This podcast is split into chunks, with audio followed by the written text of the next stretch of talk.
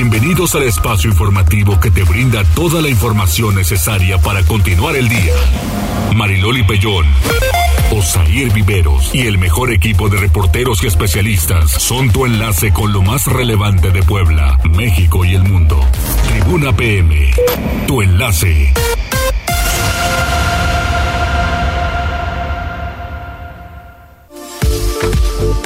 Hola, ¿qué tal? Muy buenas tardes. Un placer saludarles. Son las 14 horas con un minuto y en un momentito le digo a cuánto estamos de temperatura porque hace bastante calorcito, 26 grados centígrados, el sol a todo lo que da aquí en la capital poblana y ya sabe que el clima, pues el clima cuenta mucho, ¿no?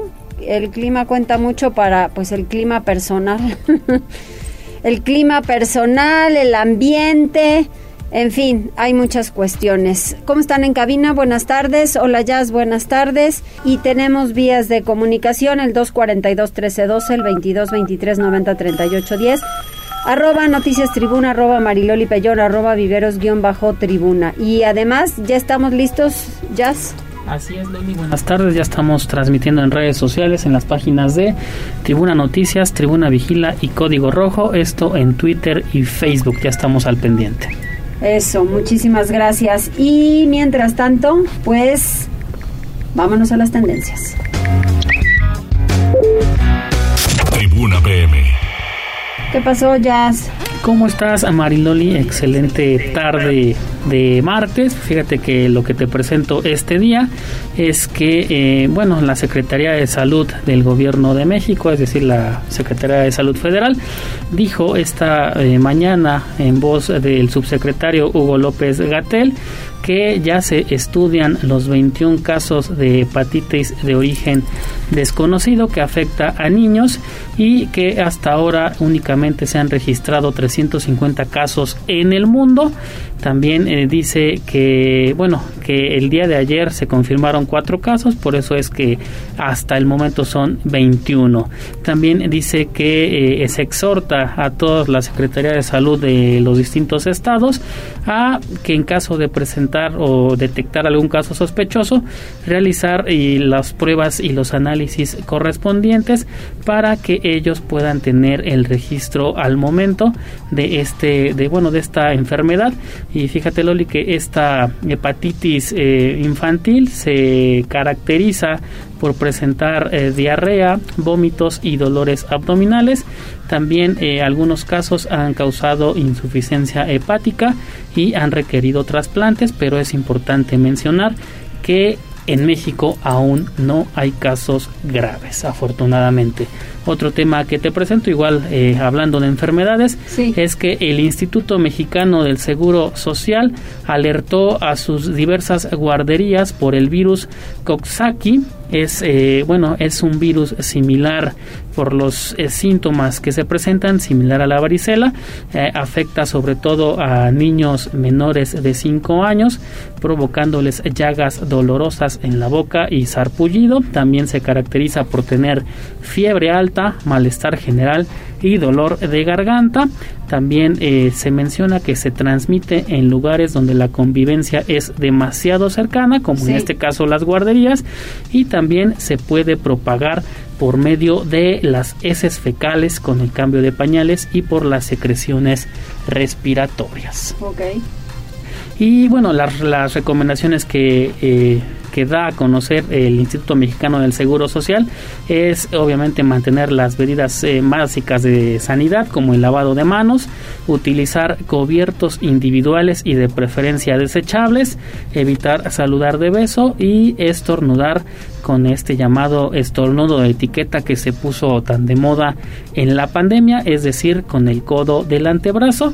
Y cerramos las tendencias con otro tema, eh, bueno, cambiando radicalmente de tema, y es que fíjate, Loli, que recordarás que hace algunos días el acuario de Veracruz fue clausurado por la Procuraduría de Medio Ambiente de aquella entidad y esto por presuntas fallas técnicas.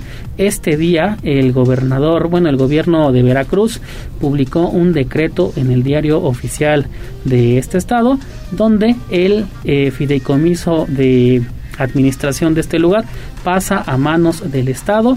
Ahora se llamará el acuario, pero ya será a cargo del gobierno estatal de Veracruz. Oye, y bueno, ¿se espera con ello mejorar o cuál es el asunto? Pues es, se acusaba, bueno, se detectó algunas presuntas fallas técnicas por parte de esta Procuraduría del Medio Ambiente. También eh, eh, la gente que estaba operando este lugar dice que es totalmente falso porque ellos tenían una buena inversión en este acuario que es reconocido, si no estoy mal, uno de los más importantes de América Latina. ¿eh? Sí, sí. Entonces habrá que ver en qué termina este tema. Sí. Digo, yo, no yo lo visité una vez, no me acuerdo al 100%. Hace muchos años, pero de toda la gente que tú escuches que vaya a Veracruz es una referencia de acudir justamente para allá. Sí, y es, es reconocido por tener este túnel eh, largo que eh, arriba de él puedes ver la pecera inmensa me parece que con tiburones. Exactamente, así es. Pero bueno, a ver, habrá que ver en qué termina este tema y toda esta información la pueden consultar en tribunanoticias.mx. Muy bien, muchas gracias. De nada. Vamos con la información porque la Comisión de Derechos Humanos del Estado de Puebla llama a 17 de mayo a respetar a la comunidad LGBTTIQ+. Adelante Liliana, tú nos tienes detalles.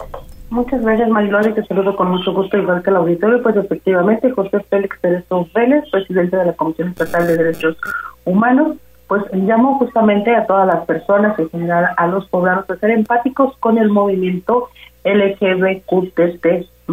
Y bueno, pues en este sentido dijo que todo ser humano tiene derecho a autoapercibimiento y bueno, pues en este sentido dijo que es una situación que ellos tienen que manifestar, que así, bueno, pues llegan a complementarse en su integralidad y que entonces es necesario que el resto de las personas respetemos justamente pues cuál es su condición. En este sentido, bueno, pues él comentó que incluso se ha ofrecido apoyo a diferentes colectivas que están interesadas en poner eh, pues en activo una marcha justamente para promover el respeto a sus derechos. Dijo que la comisión los estará apoyando justamente en la logística y organización de este tipo de manifestaciones y en este sentido también señaló que es necesario pues respetar el derecho a la manifestación de estos colectivos, de estos grupos de personas, sobre todo porque dijo pues hay muchas personas que mm, en general no los agreden, no se meten con ellos, pero cuando ven que eh, van por las calles, que van gritando sus consignas o que hacen pues esta especie de manifestaciones en donde incluso salen eh, bueno pues vestidos y demás eh, vestidos como como eh,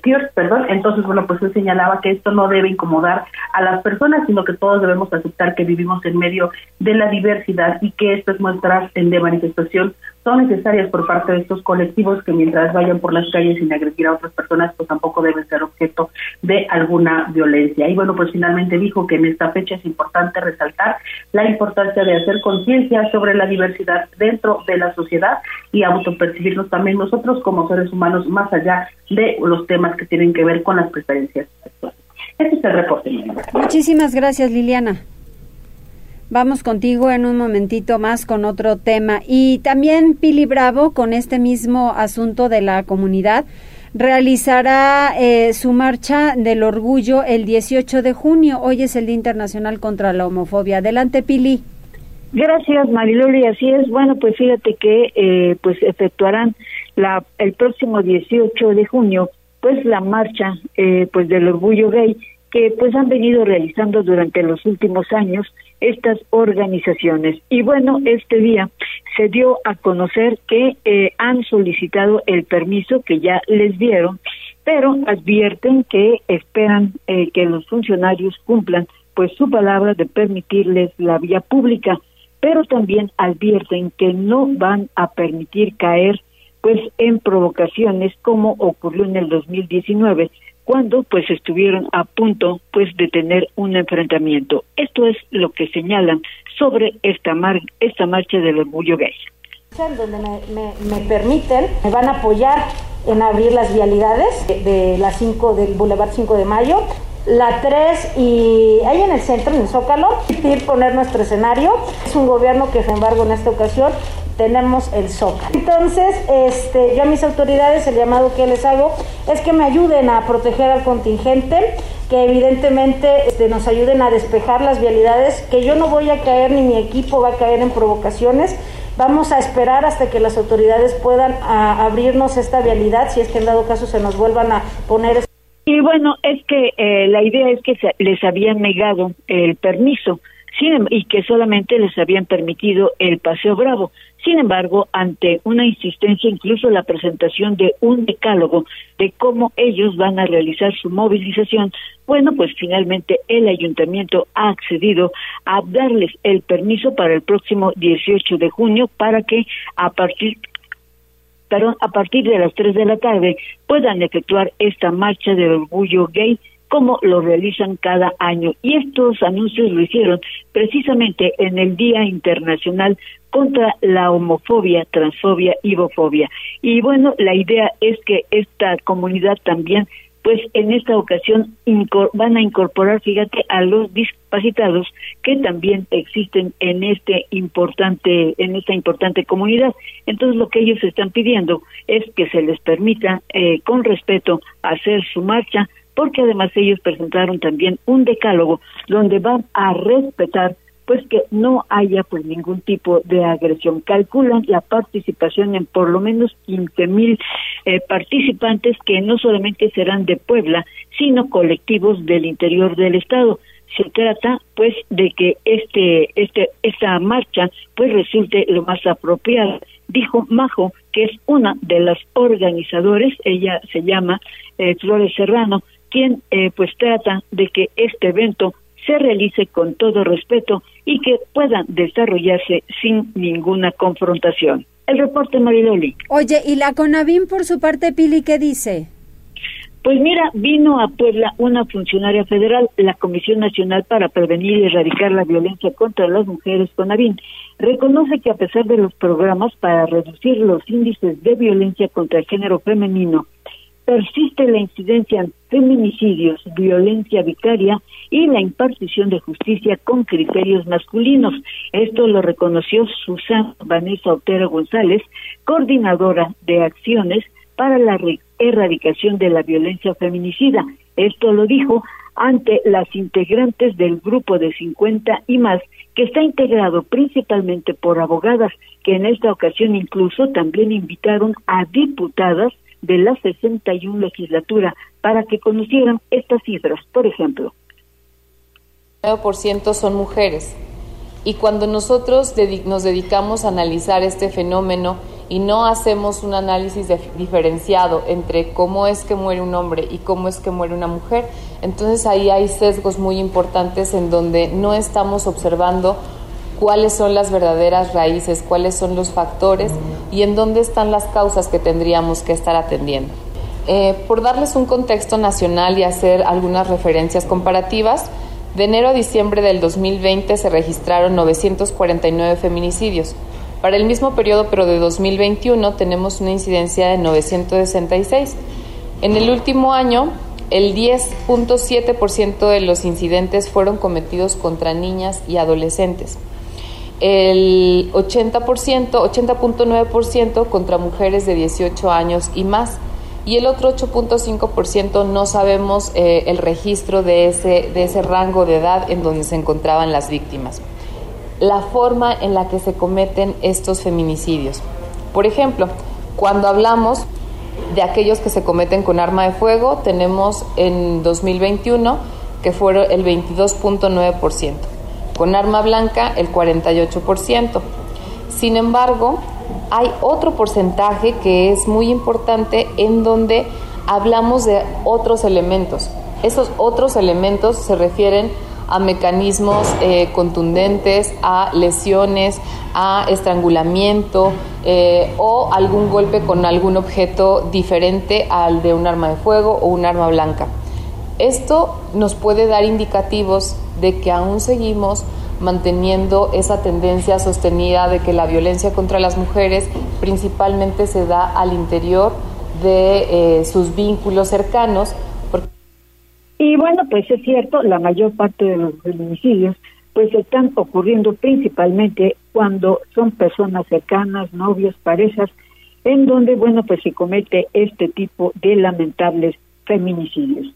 Y bueno, pues las abogadas eh, eh, pidieron a las diputadas pues avanzar precisamente en la legislación sobre violencia vicaria con el propósito de que los hijos de estas mujeres, a veces violentadas o separadas, pues no sufran las consecuencias. Y por eso, pues establecieron eh, este convenio en el sentido de que la legislatura pues también se aboque ahora sí a tratar con seriedad el tema del feminicidio, pero también combatir la violencia vicaria. El reporte, Mariloli. Así es, es que empieza desde la violencia verbal, Pili, y es una cosa espantosa lo que estamos escuchando de hasta estrangulamientos, pero ¿de qué estamos hablando?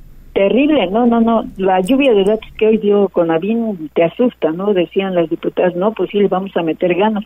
Pues sí, y precisamente eh, las abogadas este grupo de 50 y más, fíjate, está integrada por abogadas, fundamentalmente incluso eh, como eh, incluso algunas magistradas ya en retiro, que bueno, pues han encontrado ahora del otro lado que pues la violencia contra la mujer y sobre todo con los hijos pues es un problema que cada día está creciendo lamentablemente. Así es, es, es una lástima y hay mucho que hacer. Gracias, Pili. Hasta luego, Regresamos contigo en un momentito más porque Alfredo Fernández tiene esta información en donde protestan familiares de Sandra desaparecida desde el 27 de abril en eh, y además que sus captores están detenidos. Pero adelante, Alfredo. ¿Qué tal, María? Buenas tardes y buenas tardes a todo el auditorio. Así es, este caso fue el que quedó documentado en video de cámaras de seguridad en Salvador, San Salvador Chichapa acerca de eh, la privación de la libertad de una chica en la cual se ve que va caminando y algunas un par de personas la increpan y bueno la obligan a subir a un vehículo es por ello que eh, familiares protestaron este día eh, durante la mañana eh, porque después de, como mencionaste, ya tener la banda, la supuesta banda de secuestradores ya eh, capturada, aún no aparece el cuerpo de esta chica.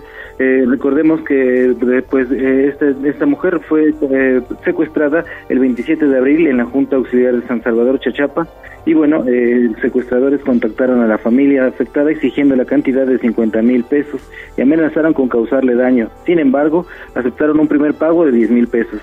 El 29 de abril, Adrián N., Alejandro N. y Verónica N. acudieron a la colonia 18 de marzo en la ciudad de Puebla para recibir dicho pago y mediante un operativo fueron detenidos por autoridades ministeriales. No obstante, familiares de la víctima seguían recibiendo mensajes, mensajes exigiéndoles dinero. El 30 de abril acordaron nuevamente un pago de 10 mil pesos en el fraccionamiento La Guadalupana y ahí personal de la Fiscalía capturó a Alexis Jonathan N., Gustavo Ángel N. y a María de los Ángeles N., así como a Raúl N. Pese a esto, como decíamos, eh, pues aún el cuerpo de la chica aún no aparece y bueno, se espera que encontrarla con bien, pero eh, por el tiempo que ha ocurrido y pese a que se ha eh, obtenido la captura de estas personas y aún no aparece, pues se espera lo peor. Estamos al pendiente y bueno, en cuanto tengamos información se las haremos llegar. No se sabe nada de la chica. Nada aún, eh, está desaparecida, pese a que, insisto, eh, ya está capturada toda la banda y, bueno, mencionaban que tal vez había una persona más, de la cual, bueno, se tiene la esperanza que tenga, pues, algún rastro de dónde se encuentra esta chica. Pues sí, certero y la podamos encontrar con vida. Muchas gracias, Alfredo.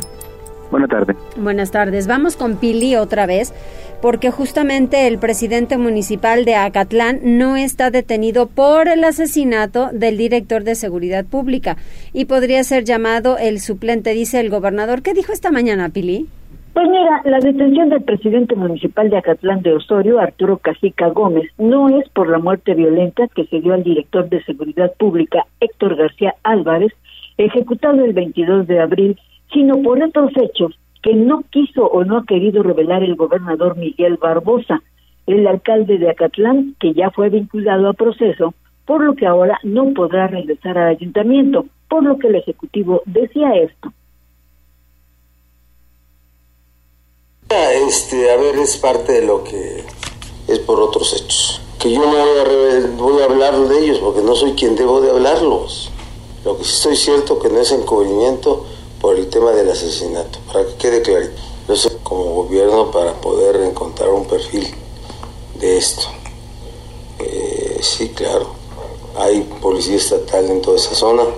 ¿Hay cuántos? 90 elementos de policía estatal apoyando la seguridad pública en Acatlán de Sorio. Estamos a cargo.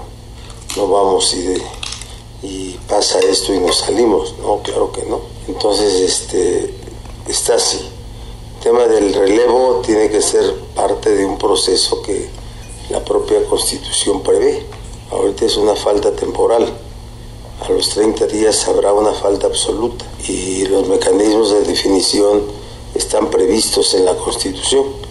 Y el tema de seguridad estamos ahí apoyando la seguridad pública de Acatlán de Osorio y a ver, este, el ayuntamiento como esté funcionando tiene que tomar decisiones sobre los temas de seguridad y de gobierno. Y bueno, pues reitera que los 99 elementos de policía estatal están haciéndose cargo de la seguridad de Atetlán de Osorio y en tanto, eh, bueno, pues se cumple el tiempo constitucional. Hay que recordar que la detención de Arturo Cajica ocurrió el 9 de mayo, por lo que de acuerdo a la ley tendrá que pasar por lo menos un mes de ausencia del edil para que entonces se tomen las determinaciones por parte del cuerpo edilicio, es decir, por el cabildo.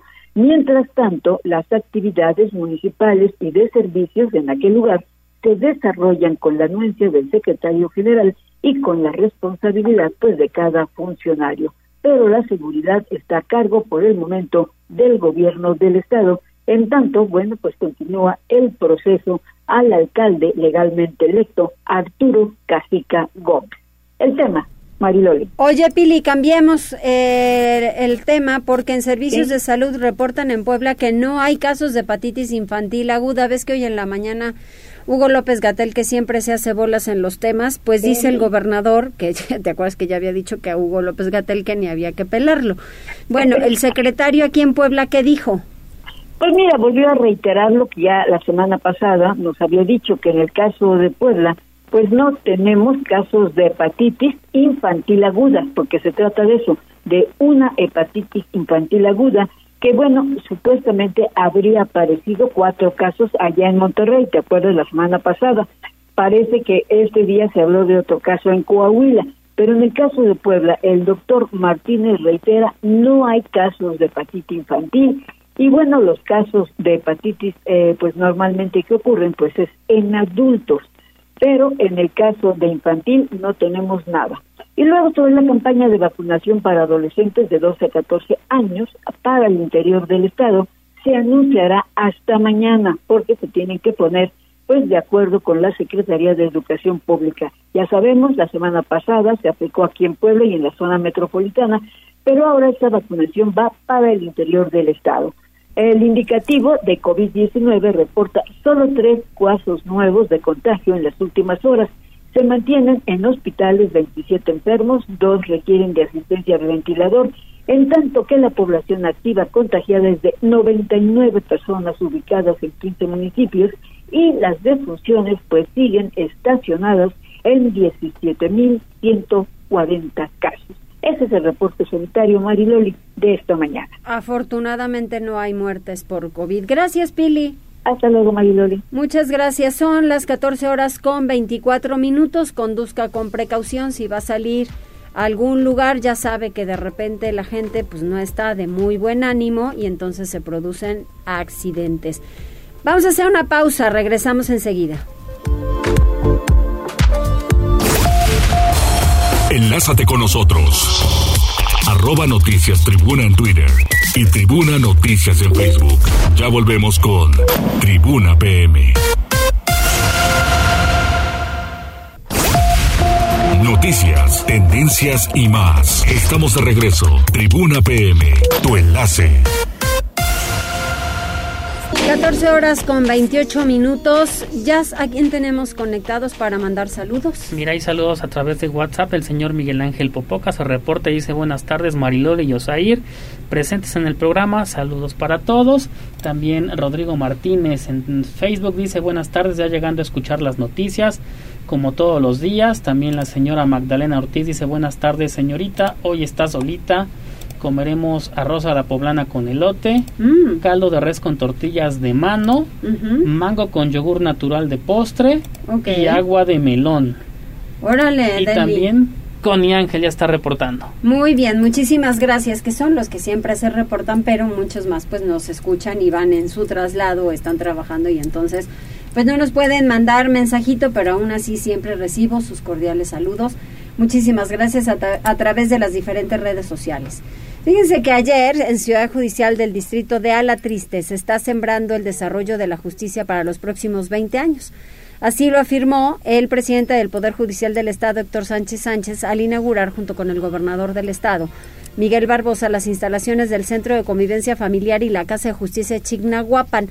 En la línea telefónica, el presidente municipal de Chignahuapan, Lorenzo Rivera. ¿Cómo estás, Lorenzo? Hola, Mariloli. Un gusto saludarte a todo tu auditorio y como lo comentas, muy contento porque el día de ayer fue un gran día para la justicia de Chignahuapan y de todo el distrito de Alatriste que comprende también los municipios de Ixtacamacitlán y de Aquixtla y que pues con este apoyo, este impulso de el magistrado presidente Héctor Sánchez de, de todo el Poder Judicial y por supuesto con el apoyo también del gobernador pudimos hacer una realidad y poder inaugurar esta Casa de Justicia y Centro de Convivencia Familiar que estará a servicio de toda la región. Platícame qué va a haber ahí para que la gente esté enterada, sobre todo de aquellos lugares en donde has mencionado tú algunos que se van a ver beneficiados, como eh, Aquixla, Ixtacamaxitlán y Chignahuapan, además de demarcaciones aledañas como Zacatlán y Tetela de Ocampo. Así es, pues en esta Casa de Justicia eh, habrá espacio para juzgados que atenderán, ya también están preparados los temas de oralidad, eh, habrá eh, también atención a temas también familiares en el centro de convivencia familiar, en donde hay espacios para los niños, en donde hay cuartos especiales donde se puede ver el comportamiento a través de, de, cámaras y bueno, también hay espacio para doctores, para psicólogos y sobre todo en un ambiente cómodo, en un ambiente digno y con la tecnología de, última generación.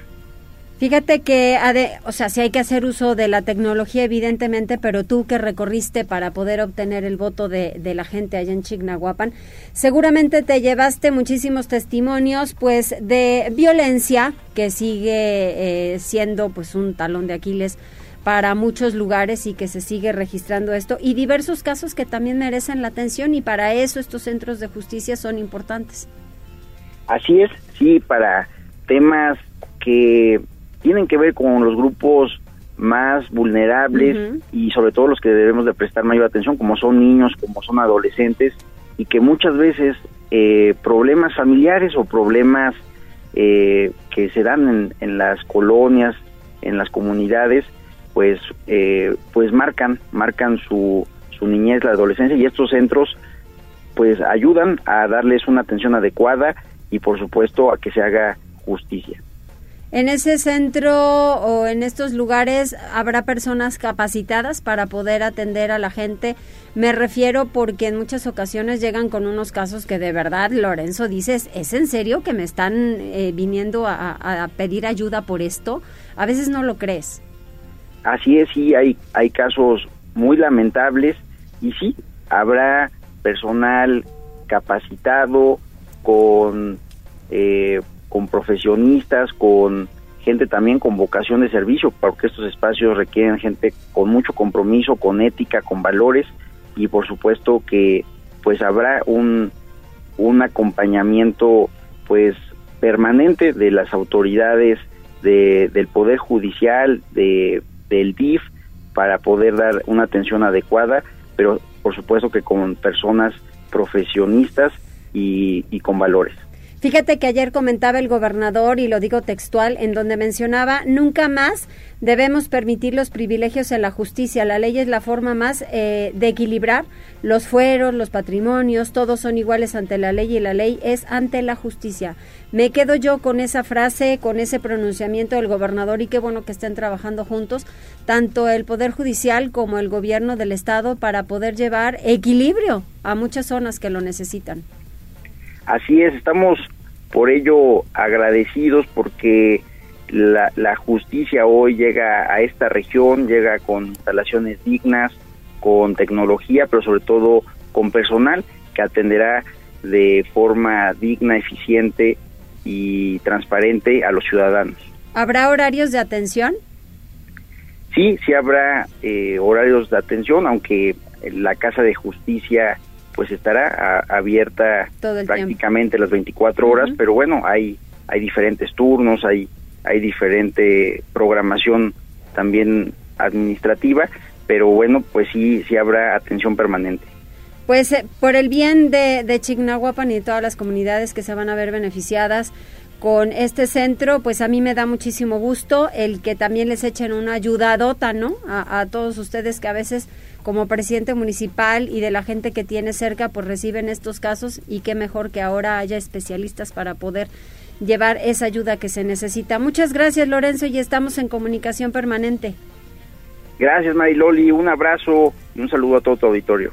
Muchísimas gracias. Pues ahí está Lorenzo Rivera, esta convivencia familiar y la Casa de Justicia, este centro de convivencia familiar y Casa de Justicia, allá en la zona de Chignahuapan y justamente él también hacía referencia a que otros sitios llegará pues a la gente que va a beneficiar de Aquixtla, de Ixtacamaxtitlán y de Chignahuapan, además de Zacatlán y Tetela de Ocampo. Nos vamos ahora con Liliana porque anuncia la presidenta municipal de San Pedro Cholula, Paola Angón, programa de guardias ciudadanos para disminuir la inseguridad, este tema de inseguridad que tanto tienen que tratar aquí, no solo en la capital poblana, sino también en zonas conurbadas y le compete a San Pedro Cholula también. Adelante, Liliana.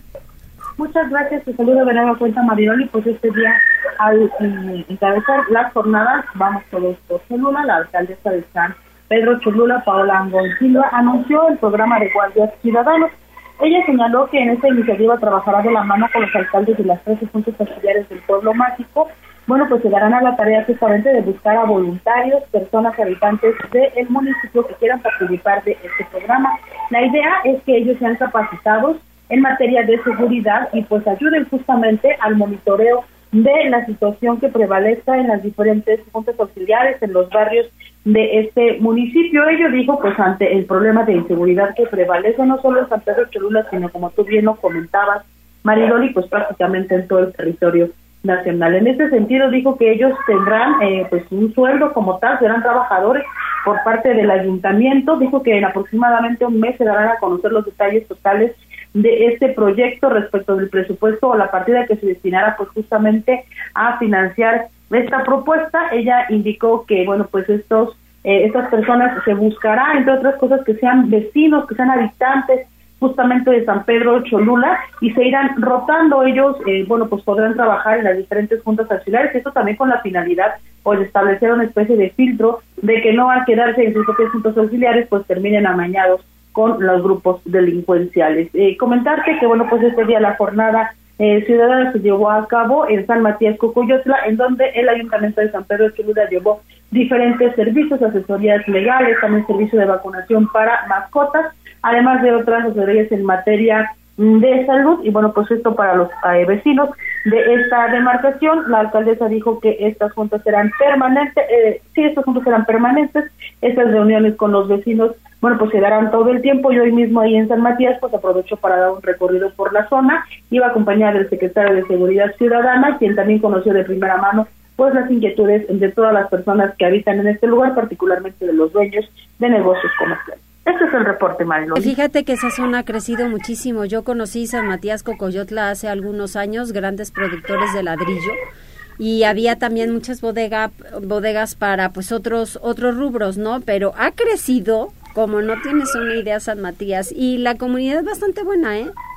Sí, la verdad es que como tú lo señalas, pues es una comunidad de músicos de fabricantes de ladrillos, efectivamente. Y sí, a mí me tocó ver justamente hoy que, anduve por ahí, de hecho me perdí un poquito, sí me tocó ver que están construyendo pues varios edificios, ¿no? De departamentos ahí en San Matías. La verdad es que las calles, además, en buen estado, Mariloli, casi la mayoría pavimentadas, eh, todo.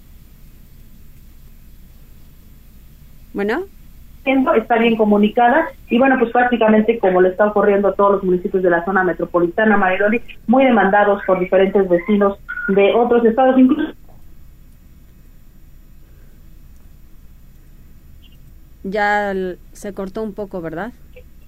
Hola. Ah, ahí ya te escucho, ya te escucho.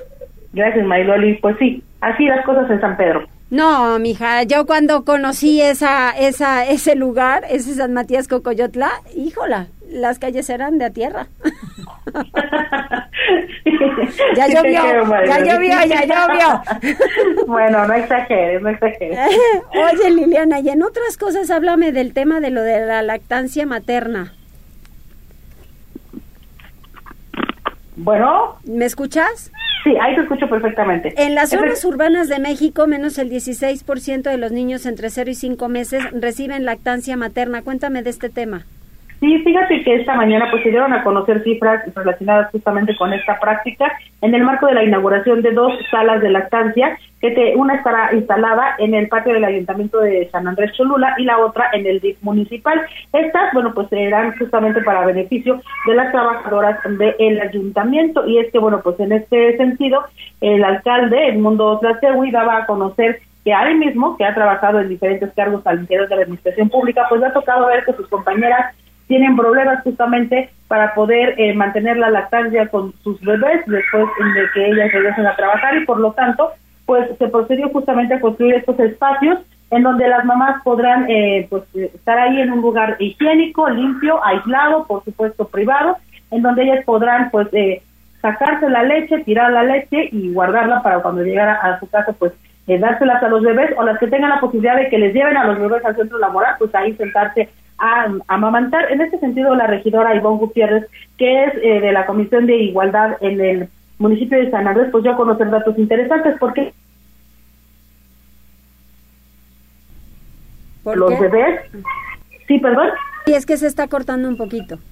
Ok, ¿ahí me escuchas bien? Sí, perfecto. Ok, perdón. Te decía que, bueno, pues la regidora Ivonne daba a conocer justamente que solamente el 16.4% de los bebés de entre 0 y 5 meses de edad pues reciben lactancia materna exclusiva, que como nosotros sabemos, pues esa es la recomendación de la Organización Mundial de la Salud, que los bebés no prueben ningún alimento distinto a la leche materna hasta después de los seis meses de edad.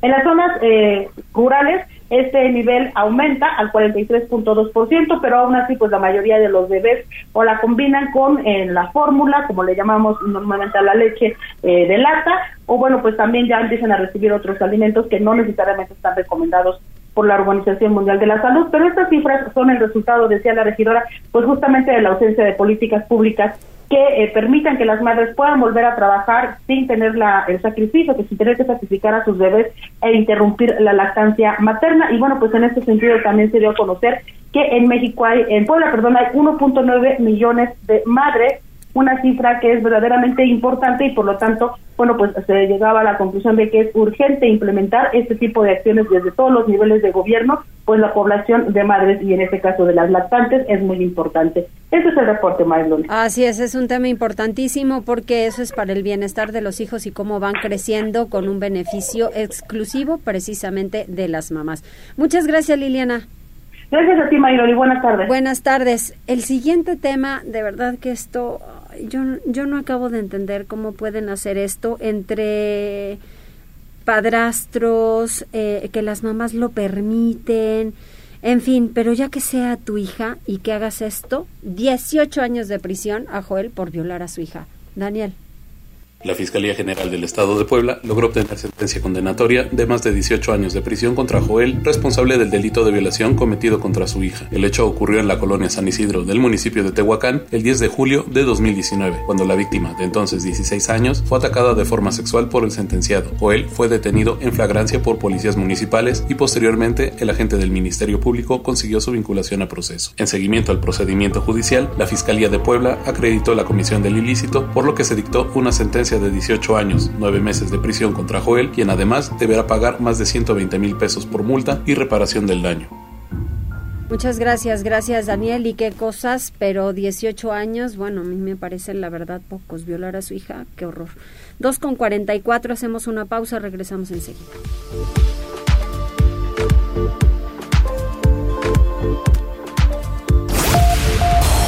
Enlázate con nosotros arroba noticias tribuna en Twitter y tribuna noticias en Facebook. Ya volvemos con Tribuna PM. Noticias, tendencias y más. Estamos de regreso. Tribuna PM, tu enlace. 14 horas con 47 minutos y con este ritmo, Pili, hay que bailarle un poco. a pesar del calorcito. a pesar del calorcito. Oye, ¿va a innovar el Tribunal Superior de Justicia sobre sentencias con perspectiva de género? Pues sí, ahora que este tema está pues muy recurrente. Esto lo dijo o se dijo durante la inauguración de un curso sobre la perspectiva de género en la impartición de justicia, donde el magistrado presidente Héctor Sánchez, eh, bueno, llamó a los eh, jueces a transformar la manera en que formulan criterios y emitan sentencias para garantizar un acceso a la justicia con igualdad para mujeres y para hombres. Señaló que se debe identificar que fueron formados como nuevos funcionarios que tienen presente esto de la perspectiva de género.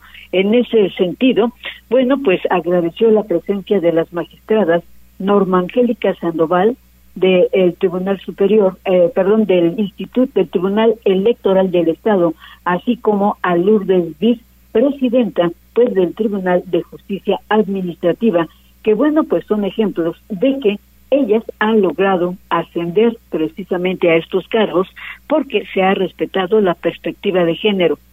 Eh, la magistrada Norma Angélica Sandoval, integrante de la Asociación Mexicana de Jueces, reconoció al Poder Judicial del Estado de Puebla para promover la capacitación y se comprometió, bueno, pues a ampliar precisamente los conocimientos que tiene para eh, incrementar eh, ese tipo de criterios a las jueces que están siendo formadas en la actualidad. También recomendaron a través del Tribunal Superior, bueno, pues empezar desde las escuelas y las facultades que imparten pues derecho para que desde ese inicio bueno, pues se pueda tener igualdad de género y una perspectiva más clara de lo que representa impartir la justicia en todos los sentidos, tomando en cuenta los criterios de perspectiva de género. El reporte, Mariloli. Eso, y los de la FENER marcharon y vaya que complicaron el tránsito. No, mira, desde este mediodía, pues un numeroso grupo de muchachos, principalmente de bachillerato del interior del estado, que pertenecen a la Federación de Estudiantes Rafael Ramírez, que son ni más ni menos del grupo de Antocha Campesina, pues realizaron una marcha por el centro de la ciudad provocando un verdadero caos. En esta ocasión no fueron a la Secretaría de Educación Pública, sino que se dirigieron a Casa Aguayo y bueno, pues a su paso eh, por la 3 eh, Norte-Sur, luego posteriormente la 5 Oriente, y bueno, pues continuaron por el Zócalo hasta tomar Boulevard 5 de Mayo, provocando, como te repito, el caos vial en esas horas de la mañana, en que bueno, pues la gente circula y tuvo que armarse de paciencia para esperar el paso de estos muchachos, que además con sus bandas de guerra y todo, pues van a paso lento, ¿no? Para poder cumplir su objetivo de hacer una marcha en la que solicitan, bueno, pues más recursos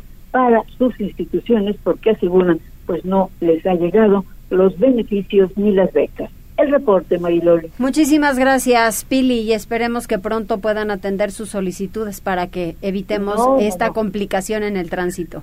Así es. Gracias, Mariloli. Gracias, Pili. Buena tarde. Y nos vamos con Abigail González, porque el ayuntamiento y colectivos intervienen en espacios peatonales en las calles de la colonia San Manuel, que tanto lo necesita, y también junto con el eh, tema de seguridad. Y eso lo sabemos por los propios testimonios de habitantes de ese lugar. Avi. Hoy San Manuel es ejemplo de urbanismo táctico pensando en las personas, ya que en esta colonia los peatones mandan y tienen la prioridad. Mediante el proyecto Anda Puebla, el gobierno municipal que encabeza Eduardo Rivera Pérez va por la recuperación del espacio público en favor de la ciudadanía a pie. Se trató de una intervención socioartística en las intersecciones de la avenida Circunvalación con la 14 y 18 Sur y Boulevard Valsequillo, donde se amplió el espacio peatonal por medio de orejas, además de la pinta de cruces viales, flechas de circulación y de zonas de resguardo, explicó May Hernández, directora operativa del programa COMEX por un México bien hecho. El proyecto que nosotros buscamos hacer para poder recuperar este espacio vial tiene que ver con cómo delimitamos y cómo ampliamos también ese uso peatonal para empezar a devolverle el espacio pues un poco a los ciudadanos. Particularmente en esto lo hicimos a partir de eh, orejas, de intervención también en los cruces peatonales, de hacer resguardos también y de flechas de circulación para ir pues indicando eh, a los ciudadanos cómo tener nuevas maneras de vivir esos espacios. Eh, en Anda Puebla logramos beneficiar de manera directa a más de 2.600 personas y a más de 6.300 personas de manera indirecta que transitan por esta colonia de eh, Jardines de San Manuel y que pues hoy van a poderse ver eh, sumamente beneficiadas con este proyecto. Esto explicaron Rubí Vázquez Cruz, subsecretaria de Movilidad, y Guillermo Milano, director ejecutivo del colectivo Tomate, que permitió crear un entorno de seguridad y movilidad activa donde el propio paisaje urbano cobija a las personas a pie a devolverles un área más holgada para transitar y acortar distancias de traslado en las que se ven expuestos al tráfico motorizado. De acuerdo con Daniel Tapia, director del Instituto Municipal de Planeación, este reordenamiento del espacio público beneficiará directamente a más de 2.600 personas e indirectamente a otras 6.300 que circulan cotidianamente por las tres intersecciones. Muchas gracias, gracias Avi. Pero también fíjese que hoy en la mañana el presidente municipal de Puebla entrega el primer cheque del programa Créditos Contigo. ¿En qué consistió? Adelante Avi. A doña Irene López Temich le interesó el programa Créditos Contigo para hacer crecer su miscelánea Las Gemelas. Tras acercarse al equipo asesor del Departamento de Atención a MIPIMES del Ayuntamiento de Puebla y Banca Afirme, hoy es una de las primeras 100 beneficiadas en recibir un préstamo por 25 mil pesos. Y es que desde su lanzamiento el pasado 26 de abril, Créditos Contigo ha sido todo un éxito, comentó Eduardo Rivera Pérez, presidente municipal, pues cerca de 800 poblanas y poblanos se han acercado para ser candidatos de este esquema de financiamiento que puede ser individual o grupal. De estas solicitudes, 182 ya se han firmado y preaprobado y, así como Irene, 99 emprendedores más recibirán este día su cheque, teniendo la seguridad de que durante el primer año el pago de intereses correrá por parte del ayuntamiento, pues tiene destinada una bolsa de 3 millones 550 mil pesos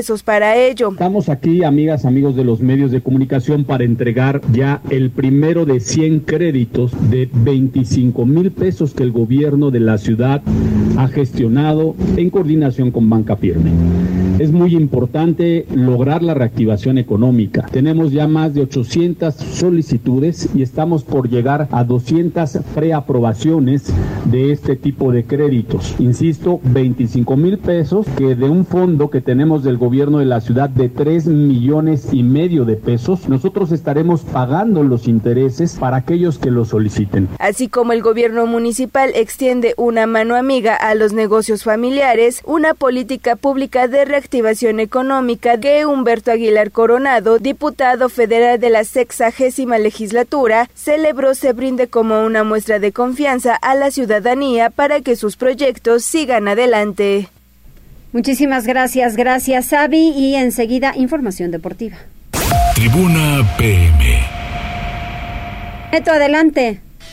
¿Qué tal Mariloli? Muy buenas tardes, buenas tardes a todo el auditorio. Vamos rápidamente con la información deportiva y comenzamos con el tema de la selección mexicana porque ya este martes presentó la lista de convocados para lo que serán los encuentros del Liga de Naciones de CONCACAF, así como de los amistosos, donde se encuentra de nueva cuenta el elemento del conjunto del Club Puebla, Israel Reyes, y es que son 38 los futbolistas que conforman esta convocatoria por parte de Gerardo El Tata Martino, incluido el jugador del conjunto Camotero, quien recientemente eh, cayó eliminado eh, de manos de las Águilas del América en la ronda de los cuartos de final. Además del zaguero blanqueazul, quien vuelve a figurar como ya ha sido costumbre, es Guillermo Ochoa, quien estará acompañado por parte de Alfredo Talavera, Rodolfo Cota y también Carlos Acevedo en la portería. Además de viejos conocidos como Héctor Herrera, Héctor Moreno, Néstor Araujo, Andrés Guardado y aparece Rodolfo Pizarro a pesar de tener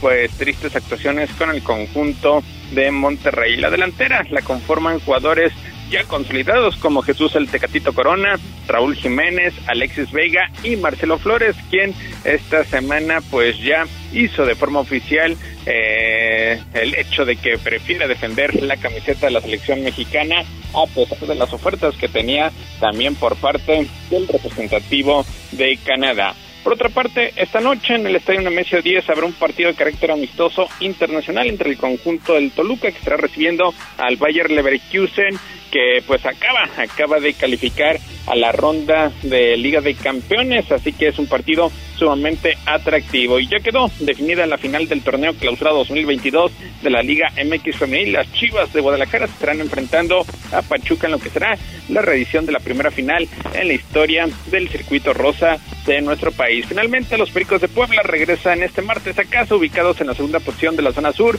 para medirse a los Leones de Yucatán. Pericos viene de una larguísima gira de nueve compromisos en patio ajeno, donde tuvieron marca de cinco ganados y cuatro perdidos y siguen a la casa del líder, los Olmecas de Tabasco. Mariloli, hasta aquí lo más relevante en materia deportiva. Muchísimas gracias, Neto. Nos escuchamos mañana. Saludos, muy buenas tardes. Buenas tardes, saludos a todos ustedes. ¿Hay alguien más que se reporta? Sí, mira, saludos para José Migua está en, conectado a través de YouTube. Igual también con mi ángel vuelvo a, a mandar saludos. Muchas gracias, gracias Jazz, gracias en cabina, que les vaya muy bien hasta mañana.